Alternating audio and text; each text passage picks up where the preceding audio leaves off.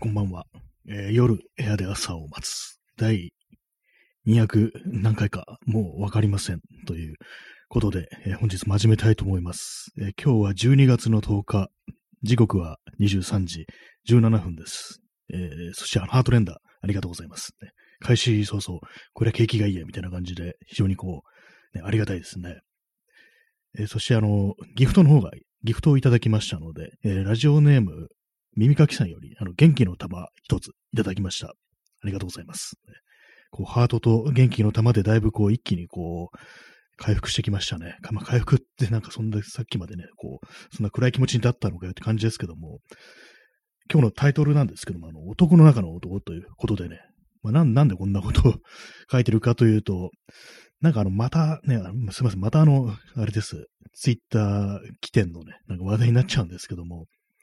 なんかライブハウスだか、なんかあの、レコードショップだったかなんだかで、こう、まあ、セクハラ、まあ、セクハラってなんかこの4文字に、略した4文字にしちゃうとなんかすごく軽くなるようでちょっとあれなんですけども、まあ本当にね、なんかそういうようなことが過去に10年ぐらい前に起こったなんてことで、それでなんかこう、いうね、情報がこう入ってきたんですけども、まあそれのことについてね、こういろいろ考えてると、やっぱりこう、男の中の男はいかんなっていうね、男、男が男らしくあるといかんなみたいなね、なんかそんなことを考えていたというような感じでございます。本当なんか、開始、開始なんか1分ぐらい前までね、そういう話題をね、こう、読んだんですよね。読んでたんですよね。まあ、そのようなね、感じで、ね、始めたいと思います。えーお兄さん、えーこんな近くに始め、見たの初めてです。あ、今日のあのサムネイルで、あれですね、あの、トリスのね、ウイスキーの瓶の出てくるね、出てくるというか、まあ、その、ラベルにある顔ですね。謎のなんかこう、ヒゲのおじさんがこう、ウイスキーグラスをね、手にしてるという、まあ、有名なね、こう、図柄ですけどもね。これ、あの、私が、私の上に前友人が来た時に、これ買ってって、で飲みきれなくて置いてったんですけども、それをあの、1年以上経ってからなんかこう、や飲み干したというようなことが去年あって、それでなんとなく写真撮って、こう、撮っといたんですけども、まあなんとなく、私の手持ちのその画像というかね、写真の中からなんか、男っぽい表彰のものっていうと、なんかこれが まず出てきたという感じで、まあとりあえず今日のサムネイルにしたという、そんな感じなんですけども、まあ、結構お酒もね、なんかたくさん飲める方が男らしいみたいな、そんな感覚ってありますからね、なんかああいう、やっぱりこう、なんでもなんか過剰であることが良いとされるみたいな、なんかそういうようなね、文化というかね、なんか呪いというか何なのか、そういうものがね、結構、まあ、あったりするんですけども、まあそのさっきまでね、こう読んでた、その、まあ、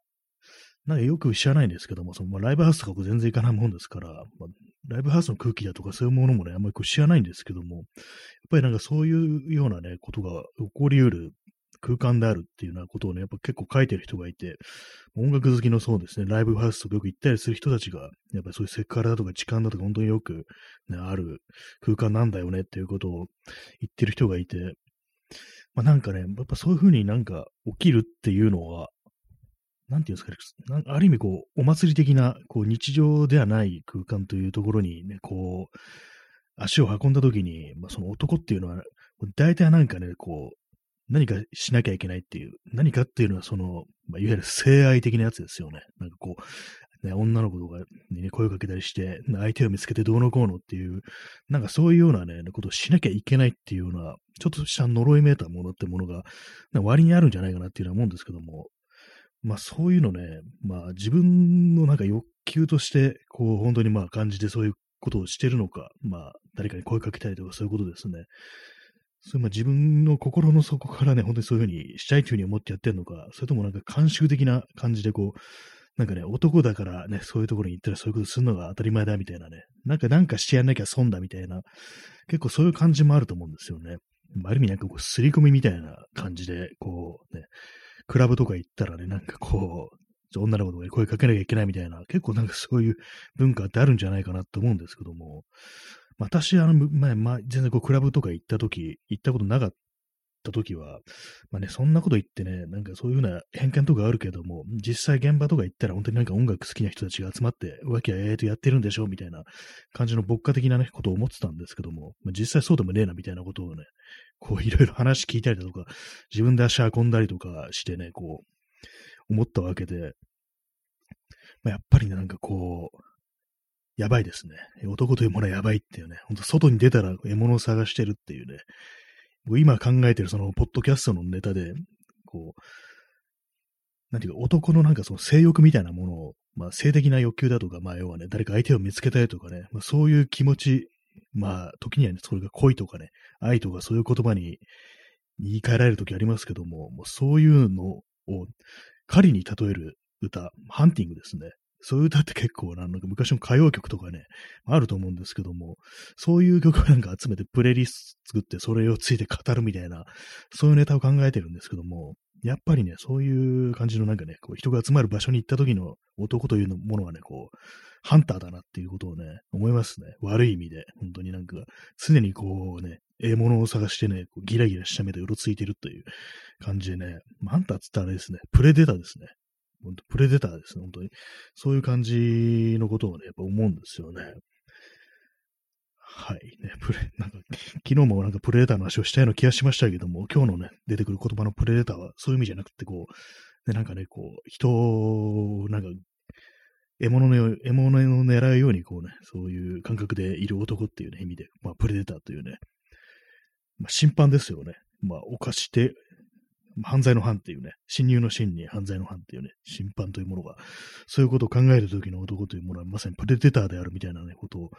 思うんですけども、私映画のプレデターは好きですけどもね、私はあのプレデターの話をね、喜んでするタイプのバカなんですけども、まあ、そういうね、こう性的なプレデターというのは非常になんかこう、ね、危険であるなんてことを思うんですけども、はい、ね、そういう感じでございましたけども、でもなんかね、あの、いろいろありますよね。私、あの、前になんかお祭り、盆踊りのとか行った時あるんですけども、まあ、それはあの友人として行ったんですけども、まあ、結構ね、まあ、たくさん人がいたもんですから、まあ、その別々コード、別コードみたいな感じで、まあ、その盆踊りなんで、まあ、踊ったりするね、こう、友人もいたりして、で、私はなんかこう、ぶらーっとね、歩いてたんですけども、で、まあ、後からね、こう、聞いた話によると、やっぱりその盆踊りの会場でナンパしてる奴がいるっていうね、ともそういうことがね、やっぱ、あるんだなって、祭りと来れば、ね、そういうふうに誰か相手を見つければ、ね、声をかけねばみたいなね、まあその人がどういう人かはね、わからないですけども、そのナンパしてるなんていう、ね、人がどういうね、こうパーソナリティを持ってるのかわかんないですけども、まあでもね、仮にまあ人柄が良かったとしても、まあまあね、こう、そういう行為というものはって思うんですけども、まあなんかあれですよね、こういう性愛とかそういうものについて考えると、まあそういうものを一切排除した世界というものはどうなるっていうようなことを、まあその、やる側のね、男性たちはね、こうまあ言いがちで、それはなんか面白くないみたいな感じのね、ことを言う人がいるんですけども、私としてはね、別にそういうことしたいとあんま思わないタイプなんで、あんまそういうやんなきゃみたいなね、こう感じのことを、ま、考えないタイプではあるんでね、まあ、なんかその方が楽でいいじゃんみたいなことは思うんですけども、まあ、仮にそういうものがね、一切ない世界というものになるとね、なんか、あれです、人類の存続というものがどうなるんだみたいなことを言う人いますけども、そんなんだったら滅べみたいなことをね、まあ結構極端なね、ことを思ったりして、まあ、とはいえ今はね、私というこう人間がここになんか存在してるというのは、なんかそういうようなね、こう、まあ、いわゆる、言ってみれば悪徳みたいなものから生まれた存在であるというね、まあこれちょっとなんか、ね、あまりにも大きく行き過ぎだろうって感じですけどもね、もう罪から生まれた存在だですよね。他人に対して害をするというね、なんかこう人間の習性みたいなものから、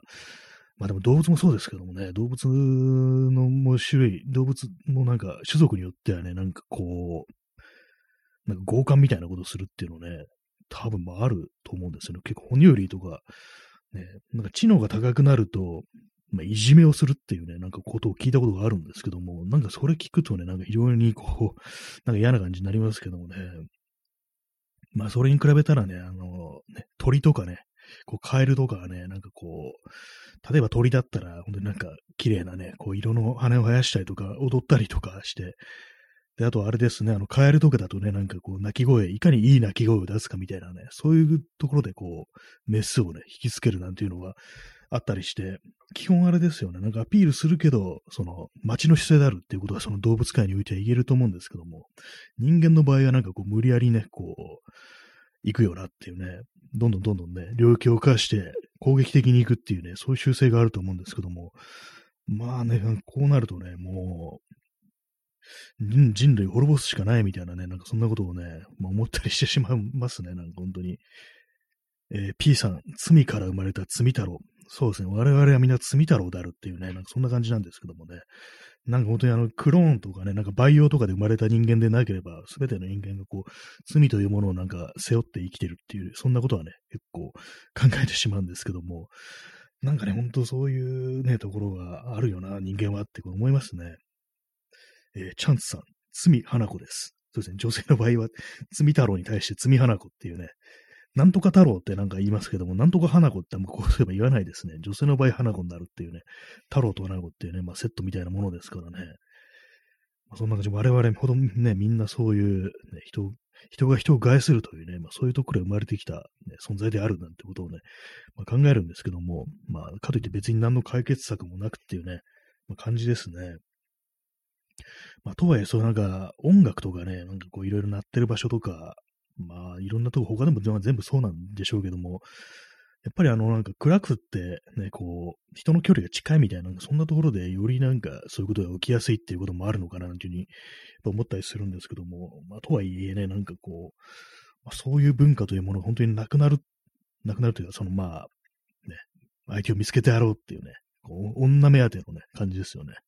まあ、そういう感じのなんか空気というものがなくなる時が来るんですかね。まあ、つっても私はその、全然ライブハウス、クラブとか行ったりしないんであれなんですけどもね。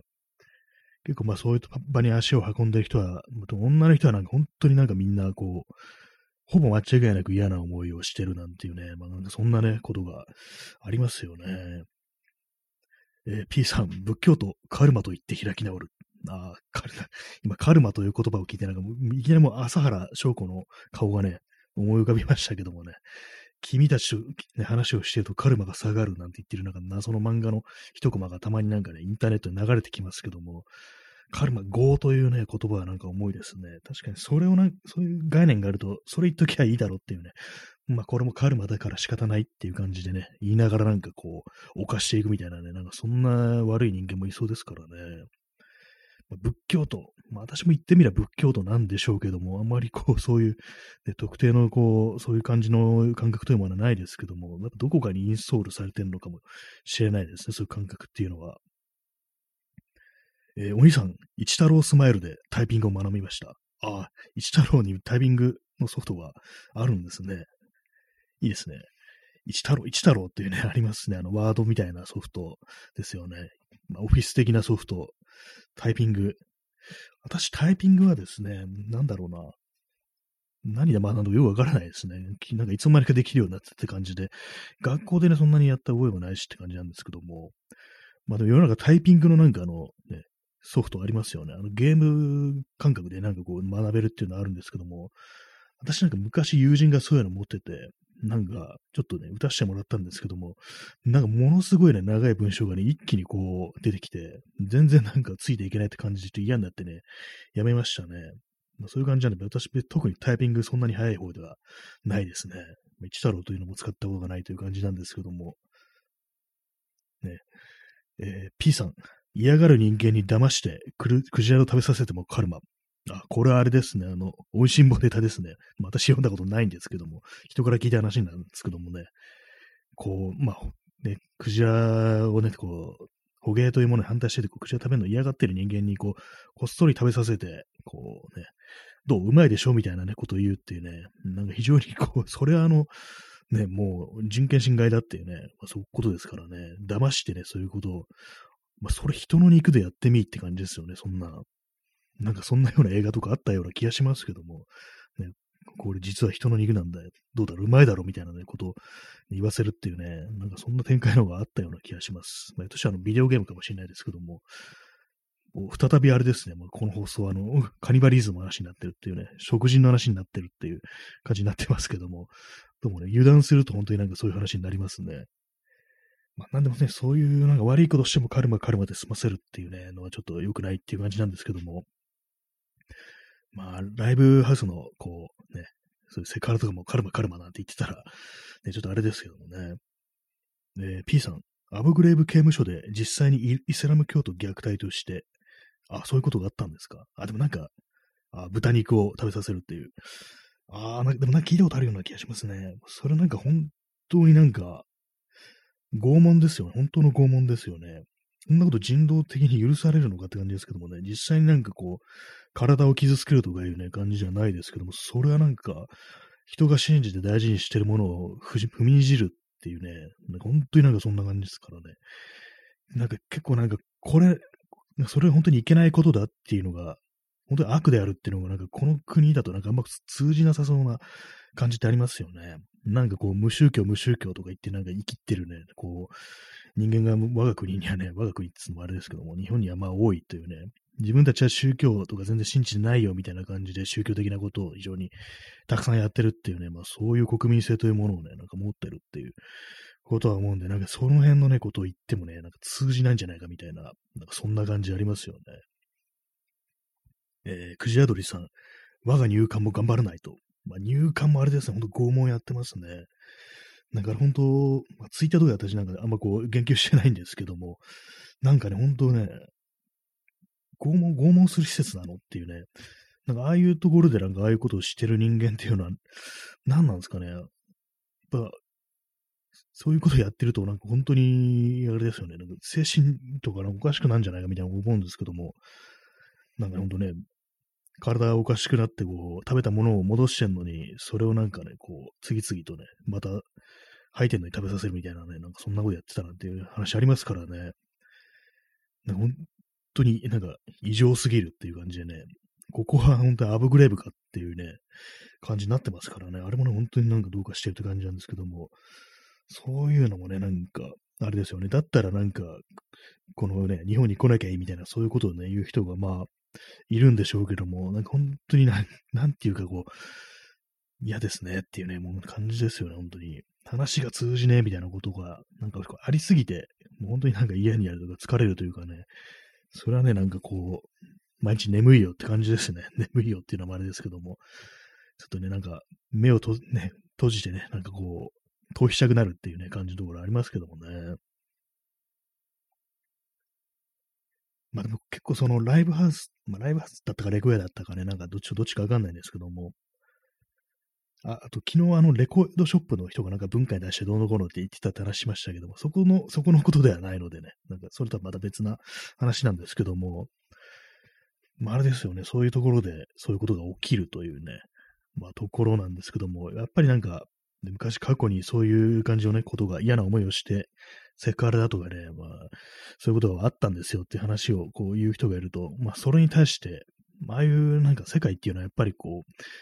みんな知ってる人が多いとか、ね、周り、ね、誰が誰の知り合いでみたいな感じで結構それで、なんか、探り合いみたいな空気の読み合いみたいになるのかなっていうのを感じたりして、結構ね、それも、私全然そのお店のこととか知らなくって、たまたま流れてきたって感じでちょっと見てたんですけども、検索してみると結構なんか、ね、空気というものがなんかこう、いろいろあるなっていうね、あんまりこう言及できないとか、まあそんな感じのことをね、書いている人いたりして、結構まあこの人もかなり近いところにいたりするのかなみたいなこと思ったりして、まあ、あれなんですけどもね、なんか、そういうの見てるのもな、結構ね、あれですね、なんか嫌な気持ちになりますけども、まあ、とは言ってもね、一番嫌な気持ちというかね、本当になんかあれなのが、被害を受けた人ですからね、こういうことになんかこう言うと、なんで今更言うのとか、で、まあなんかそれこそ本当にそういう言葉にならなくても空気的になんかこうすごく嫌な感じを、ね、感じるっていうか、その相手のことをかばうみたいなことだとか、まあ、今回のようなことだと、まあ、こういうことがあってもね、いいところなんで僕は通いますみたいな、そういうことを言うっていうのが、まあありますからね。仮にそういうことを、なんかちょっとかばうようなことを言ってる人がなんか、ね、こう、そのね、人、被害を受けた人のことを攻撃してるわけじゃなくても、そういうのを目にしてるのがすごいダメージ受けるっていうね、ことありますからね。ああいうことがなんか本当になんか今まで、私の周りとかでもね、結構あったりして、なんかこう、そまあ、やっぱね、そういう時にね、なんかこう、思ったこととかがやっぱ後引きますね。あの時あんなこと言っといて今こうなのかよみたいなね、ことをなんか、結構人に対してね、思ったりすることあるんですけども、お前そんなこと言って過去何をやってたみたいなね、なんかことをなんか、結構ツイッターとかでね、フォローの、フォロワーの多いね、人たち、人がなんかこう、ちょっとね、正しいというようなね、ことを言ってると、何を言ってやがるってことはね、本当になんかよく思っちゃうんですけどもね。えー、P さん、カルマや本能という言い訳。ありますね。そう、本能っていうのもよくありますね。やっぱり男っていうのはこういう生き物なんだよっていうね。私もなんかちょっとね、ふざけた感じで男はみんな狼だからみたいなね、ことなんか言ったりしますけども、やっぱりそこは狼だからという言い訳になってはね、いけないですよね、本当に。で、まあでも、本能でね、なんかそう人を傷つけたいとかそういうものがあるなんていうのは、どうもいまいち信じがたいというか、あんまりね、まあ、こういう、まあ、文明というものに生きてるからなのかもしれないですけども、別になんか、そういうものがほとんどうもね、本能、本能とは思えないっていうのがあると思うんですけども、逆になんか社会的なものであるって感じしますね。他人に対する攻撃、欲求みたいなものって、たまに聞く言葉ですけども、なんか、ウィークネスフォビアっていうのがあって、なんか弱さをね、こう、憎むというものが、結構その、特にまあ、男性の間ではよくあることで、まあ、そういうことがすごくね、いろんなことをね、なんか、めちゃくちゃにしていくなんていうね、話を聞くんですけども、やっぱそれはすごくわかる気がしますね。結構、俺は強いっていうふうに言いたくってね、なんか他人に対してこう、害を、ね、なすっていうことはね、ほんと非常によくあるというふうに思うんですよね。そういうのなんか全然本能じゃなくって、こうやっぱ男というかね、社会、男社会の中でね、なんかこう、俺はこんだけやれるんだということを見せたくって、そういうふうに他人を傷つけるというふうに行動に回るっていうのは、なんかこう非常になんかすごくある気がするんでね。まあでもそういう、まあ結構、ね、シンプルにそう他人をね、攻撃するとかいう、まあ、行動じゃなくても、まあ、これ私とかもそうなんですけども、結構なんか過激なね、言動とかでね、まあ、私がよくふざけて言う、ね、もう軌道上からの核攻撃しかないっていうね、なんかそういうのもちょっと、でそれ入ってんじゃないかみたいなことをね、自分でも思うんですけども、かなりでも破壊的な衝動みたいなね、ことをね、なんかこう、言いたくなるっていうね、まあそういうのは自分にもまああるなっていう感じなんですけども、まあそういう、そういうのね、出そうになったら、まあちょっとあまありえないようなね、ことを言ってね、ちょっと半分冗談にして、ごまかすみたいな感じにしてはいるんですけども、やっぱどっかね、そこで通じるところが、通ずるところがあるみたいなことは、まあ思ってしまったりはしますね。その結構ね、その、まあ、こう、人をなんかどうこうしたりとか攻撃するっていうのは別に本能というわけではないっていうのことは、まあ結構感じるなっていうね、ありますね。まあそういうホモソーシャルの中でなんかね、こう、自分のね、力を見せつけたいみたいな、なんかそういうのところはね、結構あるなっていうのはありますね。昨日のその S、そのっていうかね、まあ昨日の放送聞いてない方にはちょっとわかんないかもしれないですけども、なんか SF 作、某 SF 作家が炎上したね、あれとかも、やっぱりあのね、結構、クラスターというか、界隈というかね、なんか周りの人たちとの中で、なんかあれを見てるとね、なんかこう、またまたややってくれましたみたいな、なんかそういうめちゃくちゃなこと言ってね、こう炎上したりするのを、また炎上してる、受けるみたいな、ね、なんかそういう感じになるっていうのが、やっぱね、今回もいろいろ見たりして、結構あれなんですよね、そういうこと言っててね、ワイワイしてる人もそんなにまあ悪い人ではないっていうね、普段なんか別にそんな攻撃的な人ではないっていうのは、私とか結構前はリストに入れてね、見てたりして、なんかこの人面白いこと言うなっていう感じで眺めてた人の中にそういう人が、まあたまたまいたんですけども、なんかでもそういうふうに関係性の中でね、男同士というか、まあその閉じた関係性の中ではそういうふうな風になってしまうっていうのは、まああるんだなっていうね、ことは結構思ったりはしましたねっていうね、感じでございますけども、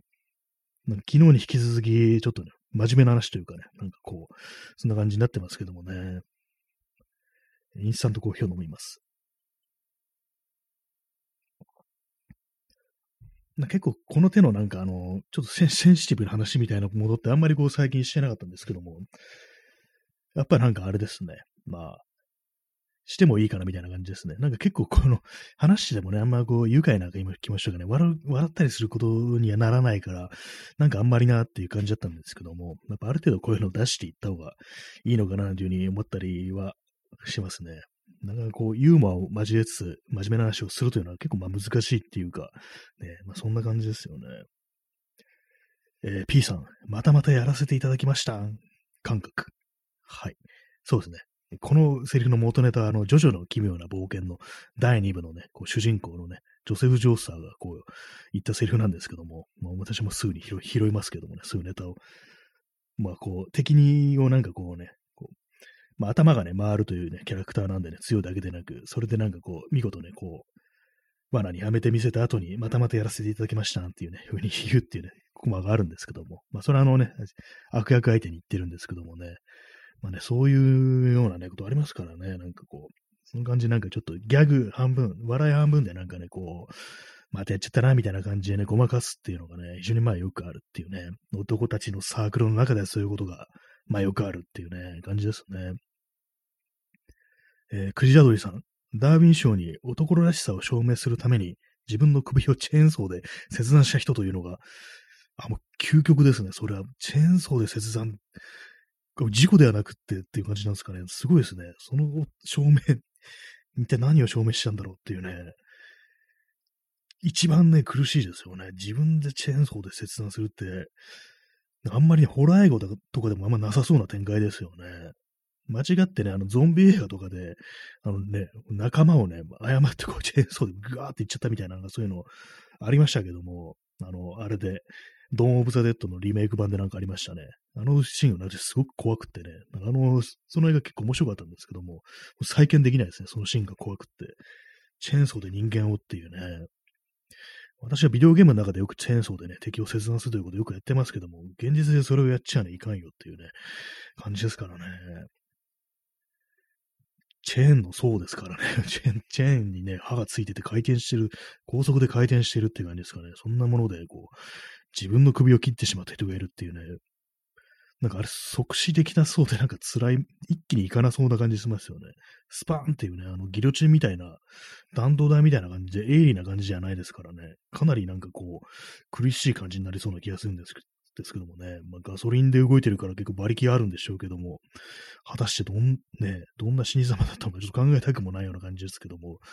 一体ね、そういうどういう男らしさが、ね、証明されたんでしょうかっていうね、感じのこと思いますね。えー、クジャルイさん、トビー、ドーリー、ユージ、神を、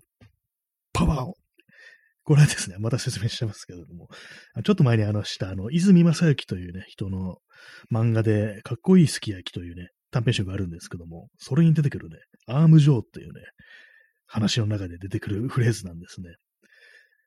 アームジョーっていうね、なんか、アーム、腕ですね。で、ジョーっていう名前なんですけども、まあ、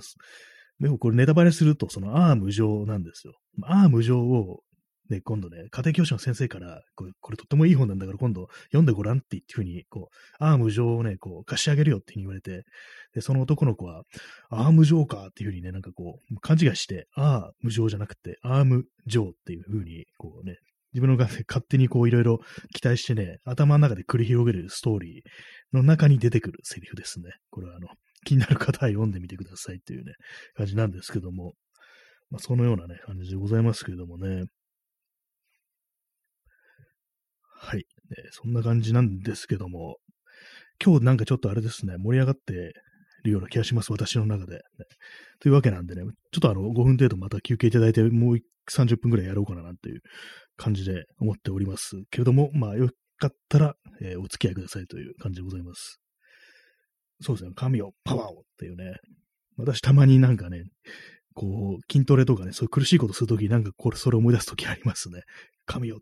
力をってね、力って書いてパワーってね、ルビが振ってあるってやつなんですけども、えー、チャンツさん、やったーありがとうございます。ね、お兄さん、やったーありがとうございます。ね、こういう絵文字っていうかなんかあったんですね。やったーっていうね。結構新しいのが追加されてますね。腕をね、拳をね、上空にこう振り上げてね、やったっていうね。もう結構長いことこのやったっていうのやってないですね。やってないというか、一回もやこのやったっていうね、ポーズ取ったとこないかもしれないですけどもね。まあ、そんな感じで本日ね、もう30分お付き合いくださいというような感じなんですけども、結構あれですね、なんかそのツイッター起点のね、なんか話題をするとき、なんか妙に盛り上がってね、なんか延長するっていう感じの、なんなんだかんだ言ってなんか自分もなんかその社会的なことについてちょっと口を出したいみたいな、なんかそんな気持ちがまああるのかなみたいなことは思うんですけども、結構ねなんかこのなんか1、2ヶ月とか、あんまりね、こう、政治的なことだとか、こう社会的なことだとか、あんまこう、あんま目にしたくないんだみたいな感じの気分であったんですけども、で、まあちょっとね、避けてる的なとこあったんですけども、なんかそういうのがまたなんか、ね、ゲージが溜まってみて、溜まってきた的な感じかもしれないですね。まあそんな感じなんでね、本日またもう30分ね、こう、ああでもね、こうでもね、というような話をしようかななんていうふうに思っております。そんな感じであの、5分程度ね、休憩いただいて、また始めたいと思います。それでは。はい、えー、本日の夜部屋で朝を待つの第2部始まりました。5分程度程度休憩いただいたところで第2部という感じでございます。ね、チャンスさん、待ってた。ありがとうございます。ね、いいですね。ピンク色の、ピンクで染まりた、こう、あれがなんかこう、ね、こう寒い時期ですから、こうね、暖かい暖色系のものをね、こう、絵とかを見ると、こう、体温が上がってくるような気がして、すごくいいですね。そしてハートレンダー、ありがとうございます。というわけで、俗、男の中の男というね、感じで、こう、また話していきたいと思うんですけども、なんか男の中の男って言葉を聞いたときに、こう、ね、思い出すのが、なんかこう、チャールズ・ブロンソンなんですよね。多分なんか、大昔のなんか CM で、男の世界とかなんか言って、うん、マンダムなんて言ってる、なんか多分整髪量だと思うんですけども、そういうイメージがあってね、男の中の男って聞くとなんか私の中にチャールズ・ブロンソンというね、人が、俳優がね、こう、出てくるというね、なんか感じでございますね。えー、キッコさん、お皿洗いも苦じゃないです。あ、ありがとうございます。ね、ちょうどなんか結構その家事をやりながらこう音声コンテンツ聞くのっていいですよね。やっぱ私もなんかこういろいろ手を動かしながらこう聞くっていうのはよくやるんですけども、やっぱ一番なんかこう、なんていうかね、もうもう大げさに言うとこう私服の時かなぐらいのね、感じのことを思ったりもしますね。何なんですかね、あれはやっぱ。手を動かしながらなんか耳から入ってくるものに耳を傾けるっていうのはね、今耳って2回言いましたけども、なんかすごくいいんですよね。なんか豊かな感じがするっていうのがすごくあるんですけども、割となんかね、不思議な感じではありますね。はい。そのような感じで、まあ、男の中の男がお送りしているね、こう放送なんですけどもね、非常になんかこうね、もう、昔あのなんか読んだ、あの、ニルバーナっていうバンドがあってね、その、まあ、ボーカルのね、カード・コバンという人、まあ、自殺しちゃいましたけども、その人のなんかこう、ね、人間に触れたという、こう書き記した本にいろいろインタビューとかしていろいろ書いたという本があるんですけども、その中で、まあ、そのカート・コバンじゃなくて、ひょっとしたらあのベースのね、あの、クリス・ノボゼリックという人だったかもしれないですけども、なんかこう、すごい嫌な猫人間に出会った時のことを表現するのに、あの、お前の、お前のお袋さんをぶちのめしてやろうっていう顔をした典型的な敵殺人っていうね、なんかそういう表現をしてて、たまに思い出すんですよね。お前のお袋さんをぶちのめしてやろうっていう顔をした典型的な敵殺人っていうね、多分その契約だとかね、なんか感じでレコード会社の嫌なやつっていうね、大企業の、そういう人間に会った時のね、話だったと思うんですけども、すごいですよね。お前のお袋さんをぶちのめしてやろうっていうね、いきなりもうね、女性に対する暴力というものが前面に教えててるっていうね、ま感じで、やっぱなんかすごくなんかその嫌さの本質みたいなね、ところを感じるんですけども、結構その、なんていうんですかね、そう、女嫌い、まあ、ミソのジニーというね、言葉を使わず私はなんかあえて女嫌いみたいな感じのね、こう、割となんか平たく言ったようなね、感じのことを表現するんですけども、この表現はね、この、そのカートコマンの本で、カートコマン書いてるわけじゃないですけども、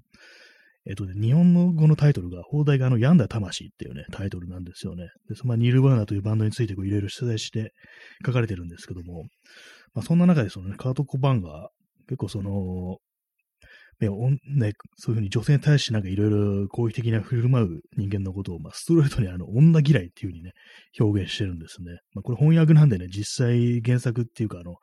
英語ではね、どういうふうに表現してるかわかんないですけども、その女嫌いというふうに言ってるんで、なんとなく私もその感じで、その、単純にそのね、あの、ミソジニックな男っていうんじゃなくて、なんか女嫌いっていうような感じでね、なんかすごく単純な表現をしてるんですけども、やっぱりね、なんかこう、あれですね、あの、あんまり詳しくはないんですけども、カート・コマンという人も、昔その、なんかライオット・ガール・ムーブメントとかの、で、なんか結構有名なね、こう、人とか、あとなんか付き合いがあったりとか、まあ、交際してたみたいなね、なんかそういうこともあって、その辺のなんか感覚というものが結構あったらしくね、そのあれでなんか結構女嫌いっていう言葉がその本の中で結構出てくるんですけどもね、えー、何の話をしようとしたんでしたっけ？まあそういうね、なこう、ことがあったと。まあ、あれですね、まあその女嫌いの中に、なんかこう、その母親に対する なんか反感みたいなね、反感というか反抗というかね、なんか甘えみたいなものが含まれてるというか、なんかそういうことって結構あるような感じするんですよね。なんか非常になんか女性に対して攻撃的に振る舞うという、ね、そういうふうに、まあそこであの他人であるとかね、まあ恋人であるとかね、まあ伴侶であるなんていうことがあるんですけども、そういう時そのなんか振る舞いみたいなものがなんか非常に母親に対するね、なんかものと似通ってるなんてことは、たまになんか指摘してる人がいて、で、それをあれですね、あの、政治的なものにもね、こう、適用して、なんていうんですかね、こう、まあ、今、与党、まあ、自民党、公明党ですね。まあ、そういうものに対する態度が、なんていうか、まあ、与党が父親で、野党が母親みたいなね。だから母親にはなんかすごくね、こう、反抗するというか、なんかめちゃくちゃなんか言うみたいなね、なんかそんなことを言ってる人がいて、なんかわかるなみたいなことをね、ちょっと思ったんですけども、でも仮になんかそういう感じで、その、まあ、結構こういう話ってセンシティブな感じではあってね、あんまりこう話すのもあれかなと思うんですけども、まあ、ちょっと、なんていうんですかね、女性に対する態度というものと、そのなんか母親に対する態度っていうものがちょっと似てるという時に、になんか親子関係、母親とね、その、の関係というものがなんか結構、なんかいろいろあって、なんかそれをなんか解消しきれないまま、こう、生きてるというか、まあ年を重ねるとなんかそれがだんだんだんだんと、そのね、例えば恋人であるとか伴侶であるというものに対するこう、攻撃的な振る舞いというものになるっていうようなことも、なんかあんのかな、みたいなことを考えるんですけども、なんかあんまりこういうこと言うとなんかね、お前はどうなんだ的な感じになりますけども、まあ、なん、なんなんですかね、こういうのを。その、子供時代までにね、こう、遡ってなんかいろいろな、こう、思ったことだとか、こう、何か満たされなかったものとか、あるっていう、なると、なんかそういうのを解消するのがね、まあ、いろいろ難しくなってくるんでね、じゃあどうすりゃいいのみたいな感じになりますけども、まあ、なんかね、なんかねって感じですよね、ほんと。なので、なんかライブハウスんで、なんかこんなところまで考えるのも、あれですけども、なんかさっきもね、この その5分のね、こう、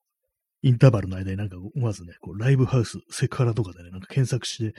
見てしまいましたけどもね、なんかそんな中でね、あの、なんか志村けんについてね、こう、言及してる人がいて、私なんかもう志村けんネタとかね、まあこの放送でもね、なんかたまになんか言っちゃったりするんですけども、結構志村けんってあのセクハラネタというかね、なんか結構やばいね、ああいう人物。なんか痴漢するとかね、なんかそういう変なおじさんとかね、それですからね。ああいうのね、まあ私もなんかちょっとたまになんかネタにしちゃったりね、なんかそういう感じしちゃったりするんですけども、志村けんのキャラをね。でも考えてみるとあれもやばいよなっていうね、まあことはね、まあ思ったりしますからね、なんかあんまりこう、志村けんね、っていうね、ことはね、まあ、たまに感じることはありますね。まあ、そういうのもなんかあんま考えないでね、こう生きてられるのもまあ男だからなっていう、男なからなんだろうなみたいなことはちょっと考えてしまいますけれどもね。えー、インスタントコーヒー飲みます。まあ、インスタントコーヒーというね、言葉が出てきませんでしたね。なんかあれですね。結構あれですね、なんか連連続でこう喋ってると、何なんだろう。たまになんか頭が痛くなってくる時あるんですけども、謎ですよね、あれも。謎ですよね。でも私、私だけっていうね、あれもあるかもしんないですけども。まあ、ライブ、ライブハウスね。ライブハウス。ライブハウスだけじゃないですけども、まあ、やっぱりもうさっき言ったみたいに、あの、暗くて、暗いところっていうね、クラブとかもそうですけども、まあ、そういうところに危険が潜んでんのかななんてことを、まあ、思ったりするんですけども、なんかね、そういうものをなんかこう、どうにかするにはどうしたらいいんだみたいなね、ことを考えるんですけども、まあ、よくなんかあの、男というものは外に出たら敵が何人いるみたいな変なね、なんか生きりみたいな、なんかね、慣用句的なものありますけども、冷静に考えると女性の方がなんか外に出たら、ね、敵が多いぞっていうことは、なんかやっぱ思いますね。なんかね、生きてる、生きてる場合じゃないなみたいなことは、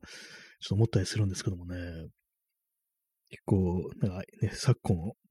こう、取り沙汰されるようになったあの、ぶつかりおじさんという存在も、全然ね、なんかそんなことね、私も気づ気もせずっていう感じでしたからね。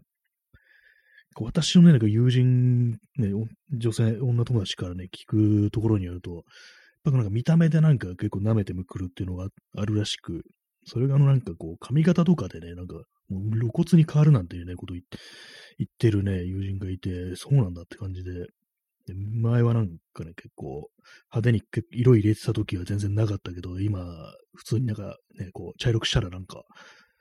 すごいぶつかってくるようになったみたいなね、ことがあるらしく、やっぱり何かね、なんかそういうのはあるらしいですね、どうやら。全然なんか、たまになんか私、外とか出てる時にね、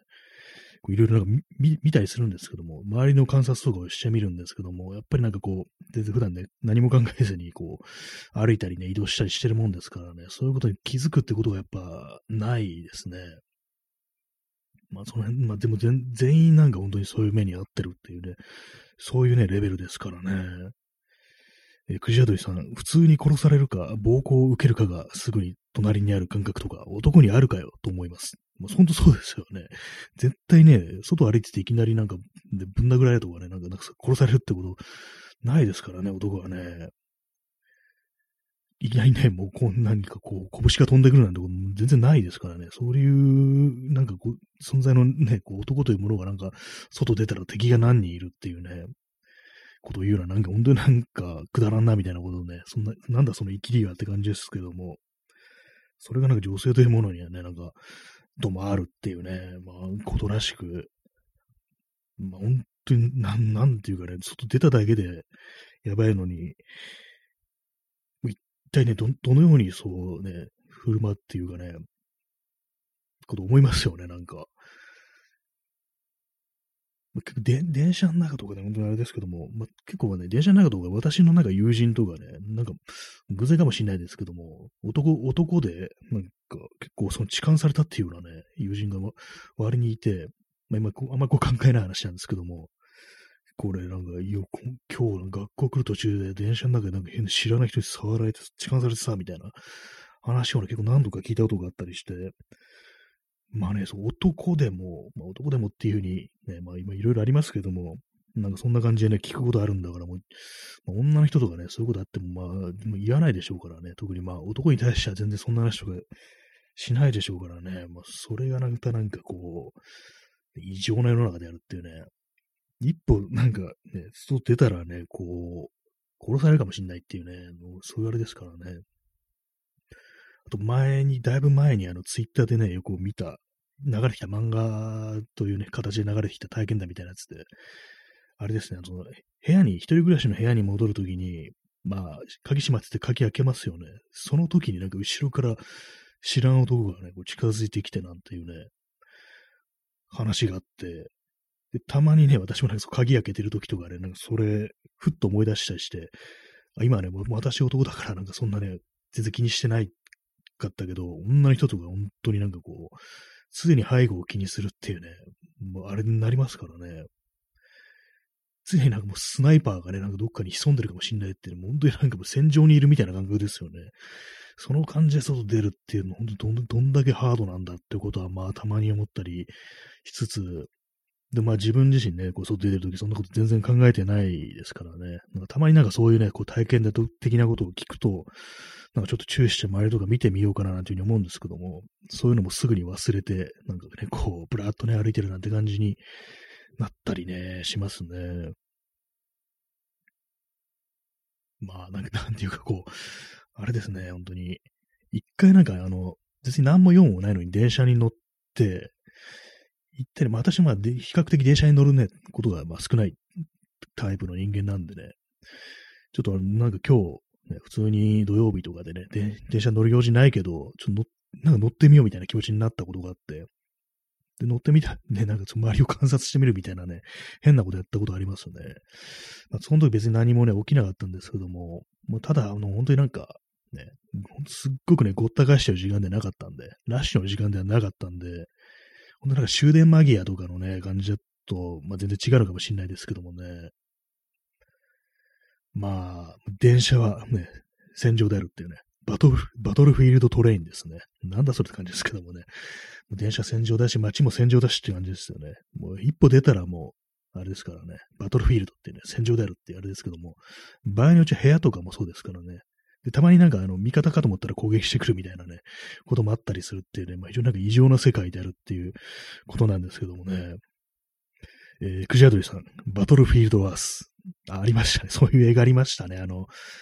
確かジョン・トラボルタが主演で、あれなんですよ。なんかサイエントロジーの映画、サイエントロジーの人が、の映画みたいな、そんなこと聞いたことあるんですけども、なんかとんでもないね、とんでも映画であるなって話をね、聞いたことありますね。私見たことないんですけども、その文脈でいろいろなんかネタにされてるって映画であるってことはね、思い出しますね。バトルフィールド・アースっていうね。何だったんですかね、あの、ジョン、ジョン・タラポルターもサイエントロジーだったのかなっていう感じなんですけども、なんかあの、あれですよね、トム・クルーズもなんか一時サイエントロジーであったみたいな、そういうなんかまあ、話を、なんかゴシップ系のね、感じでなんか聞いたことあるんですけども、まあ、それでなんかあの、娘にね、こう泣きながらね、電話して泣きながらこう、サイエントロジーやめるっていうね、なんか話をしたなんていう、そういうようなね、なんかニュースを聞いたことあるんですけども、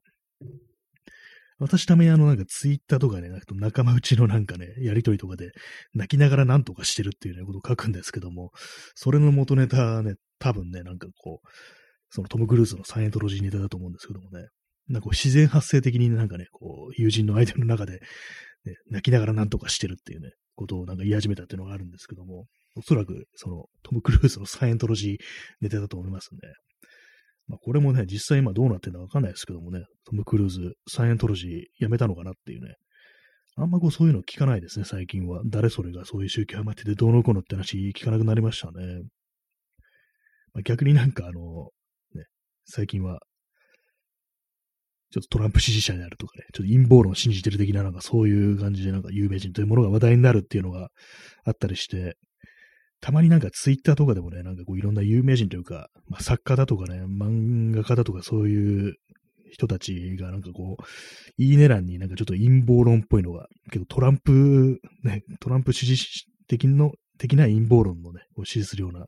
そういうツイートをいいねしてるみたいなね、なんかそういうのあったりしますけども、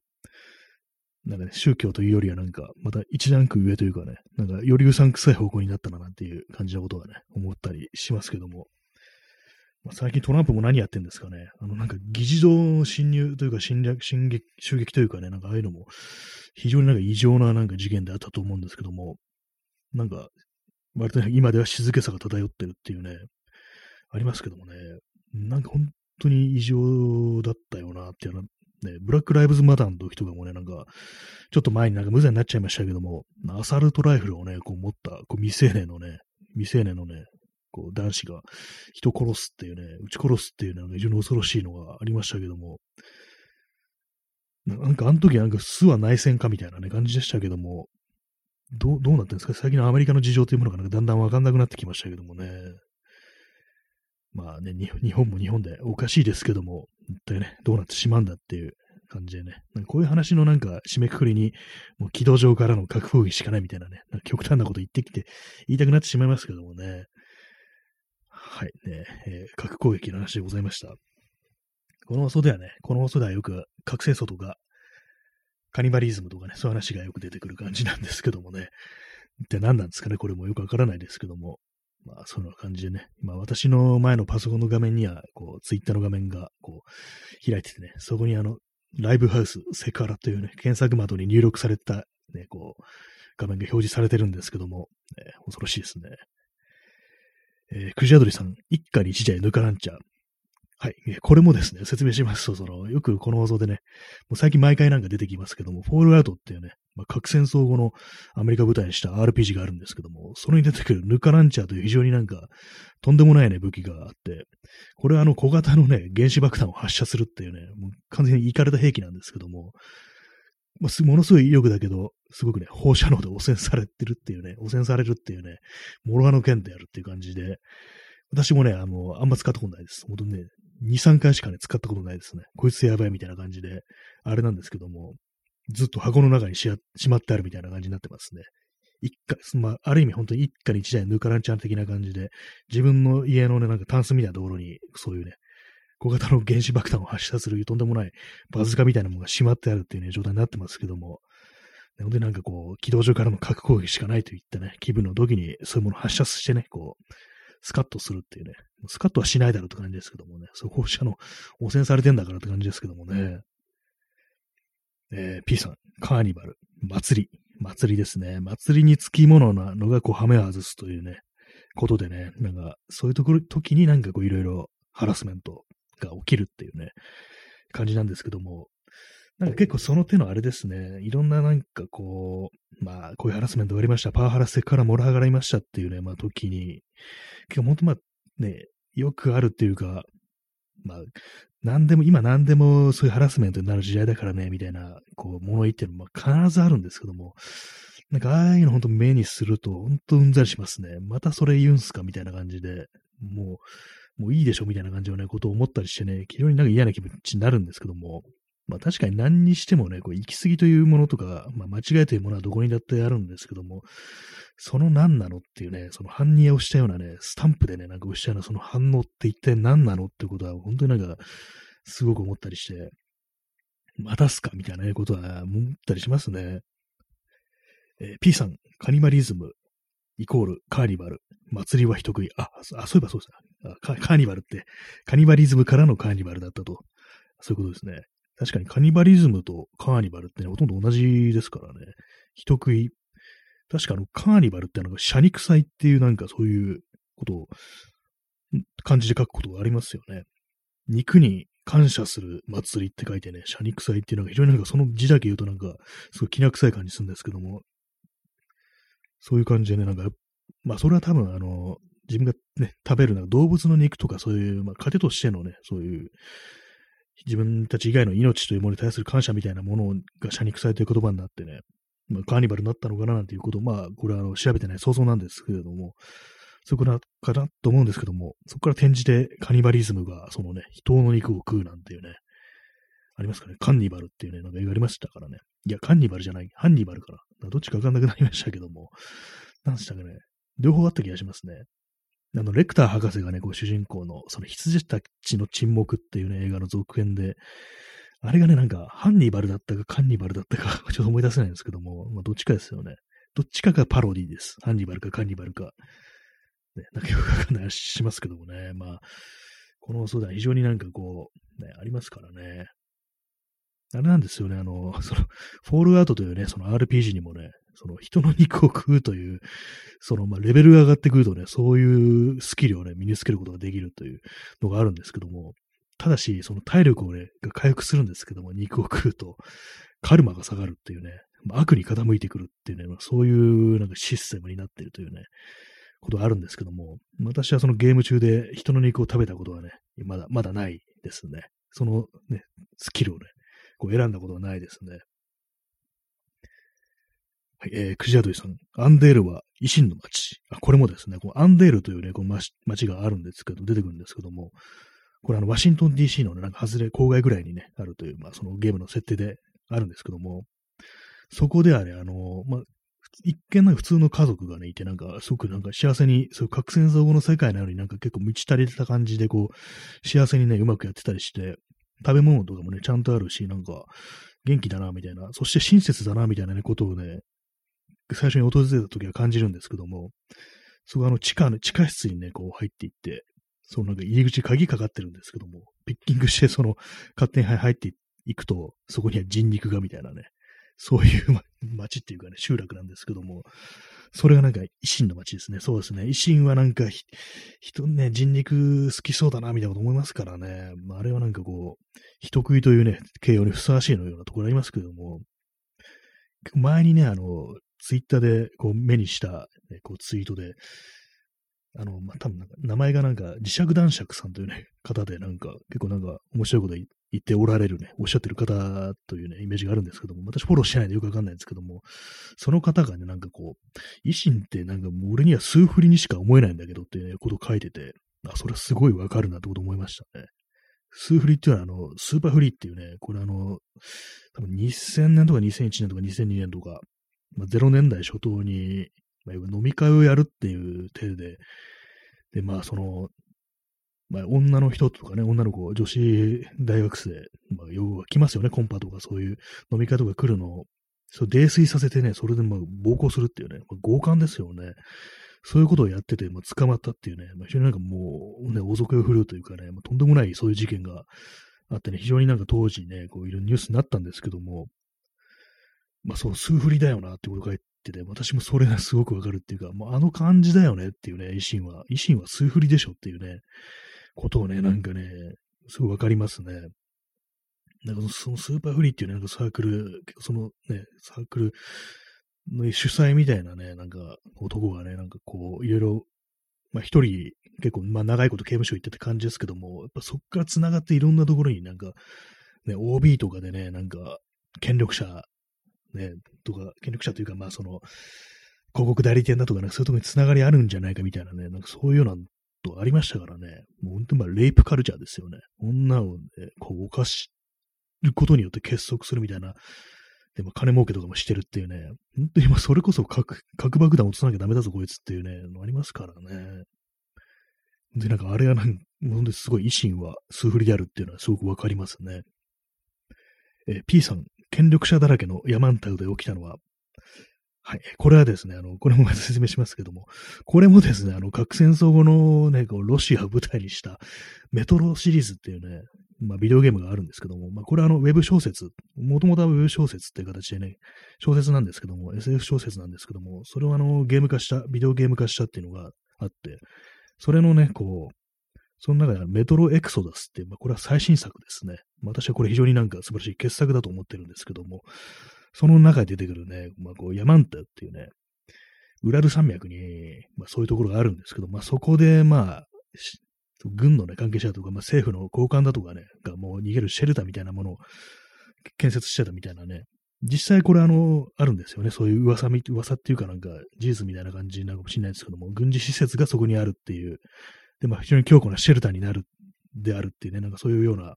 話はどうもあるみたいなんですけども、まあそこでなんかまあ起きたのがっていうね、感じですね。まあこれあんまり言うとちょっとネタバレになっちゃうんであれなんですけども、まあそういう感じはね、非常に恐ろしい、権力者が集まってもね、なんかろくなことにならないっていうようなね、ことがね、またあったりするっていうか、なんかそういう感じ、権力者ってなんか、基本的に、ね、権力を握っておかしくなるというよりは、なんかおかしいというか、人の肉を食って平気な顔してる人間が権力握るっていうような、なんかね、どうもそういうような感じっていうのもね、私は感じなくもないですね。まあでも本当になんか、結構人間のなんかそういう、まあモラルだとかそういうものと倫理観とかいうのは、まあ、よくなんか、なんかある一つのこう能力というかね、まあ有能な人間になることによって失う、一つ人間性を失うぐらいの、なんか結構トレードオフ的なもんであるっていうふうに私は考えてるところあったりして、そういう感じでね、非常になんか、本当になんかね、こう、優れた人間というのは倫理観もあって、能力もあるんだっていうふうに言う、こういうようなことをなんか結構言う人っていますけども、私はどうもあんまそういうふうには思えないなっていうのがあったりして、やっぱり何か得ることによって一つ何かを失うっていうね、人間性というものはそういう感じなんじゃないかと思うんで、やっぱりなんかこう、非常に力を振るうことができるというね、立場に立つような人間は、どっかで何かをね、こう、犠牲にしてそうなってるっていうのはありますからね、それこそ維新がね、こう、数振りであるみたいな感じでね、こう、人のね、人、人とも思わないような、こう、そういう感じで生きてる人間がこう、非常に派手めにこうね、行動を起こして、なんかこう、ね、ついてくるものを集めてしまうなんていうことが、まあ、起きるのかななんてこと思いますけども、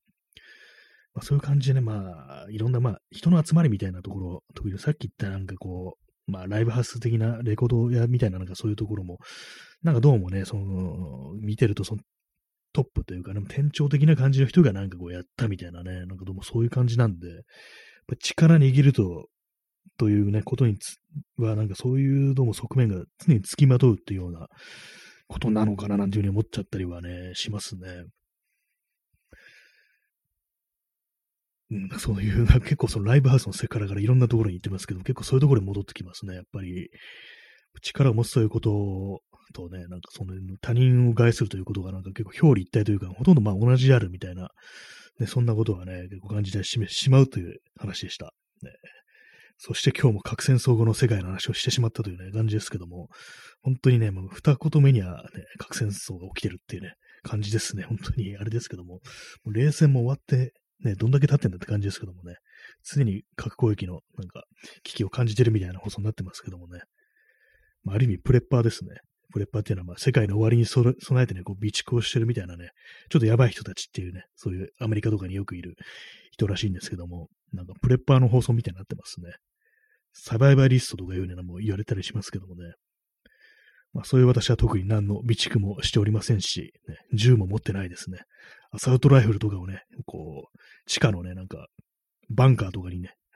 蓄えてるなんてこともないのでね、まあ、その辺はご安心くださいという、まあ、そんな感じでございます。そんな感じで本日もお送りしてまいりました。今日は1時間でしたね。そんな感じで、えー、そうそう終わりの時間が近づいてまいりましたけども、いかがでしたでしょうか。そんな感じで、えー、ご清聴ありがとうございました。それでは、さよなら。